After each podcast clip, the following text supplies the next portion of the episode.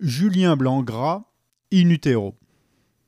La femme est arrivée en avance en m'annonçant qu'elle avait du retard.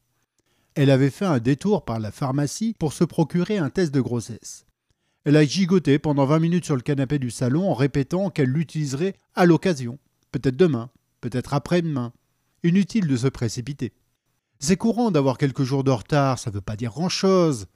Elle a tenté de changer de sujet, s'est livrée à une analyse de la situation météorologique. C'est vrai qu'il faisait frais pour un mois de juillet.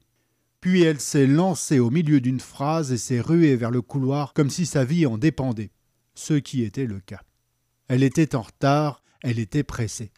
À 21h17, la femme a uriné sur un bâtonnet blanc. Nous avons patienté dans la salle de bain ensemble.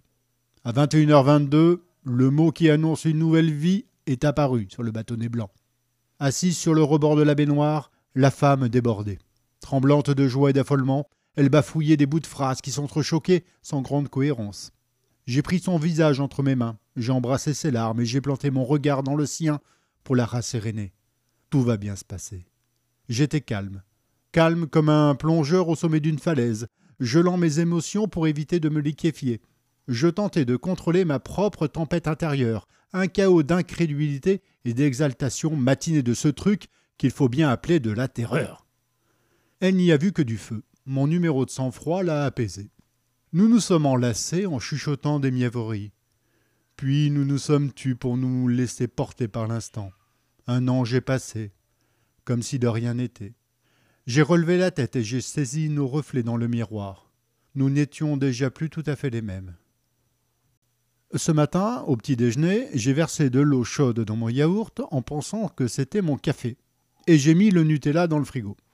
En trois décennies de consommation quotidienne, je n'ai jamais mis un pot de Nutella au frigo.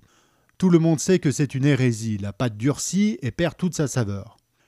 Je ne suis certes pas un foudre de guerre au réveil, je pourrais même dire qu'avant 11 heures mon quotient intellectuel ne dépasse pas 80. Il progresse heureusement en cours de journée, ce qui me permet de me coucher avec des facultés cérébrales proches de la moyenne. Cette lenteur matinale ne saurait tout expliquer. C'est au moment où je me suis cogné à la table basse en marmonnant Pardon, madame, que je me suis souvenu que quelque chose me tracassait. La femme est enceinte.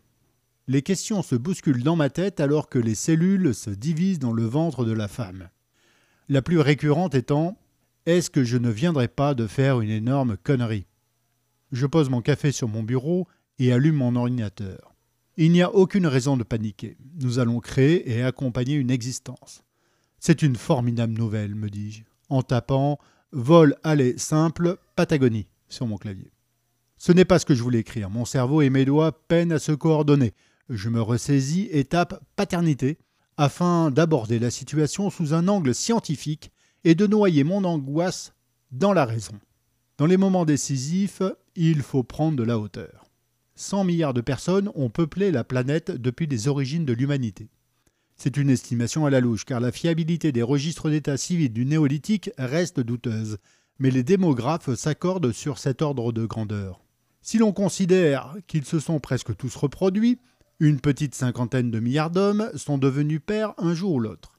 50 milliards de bonhommes se sont retrouvés à ma place. C'est l'histoire la plus banale du monde.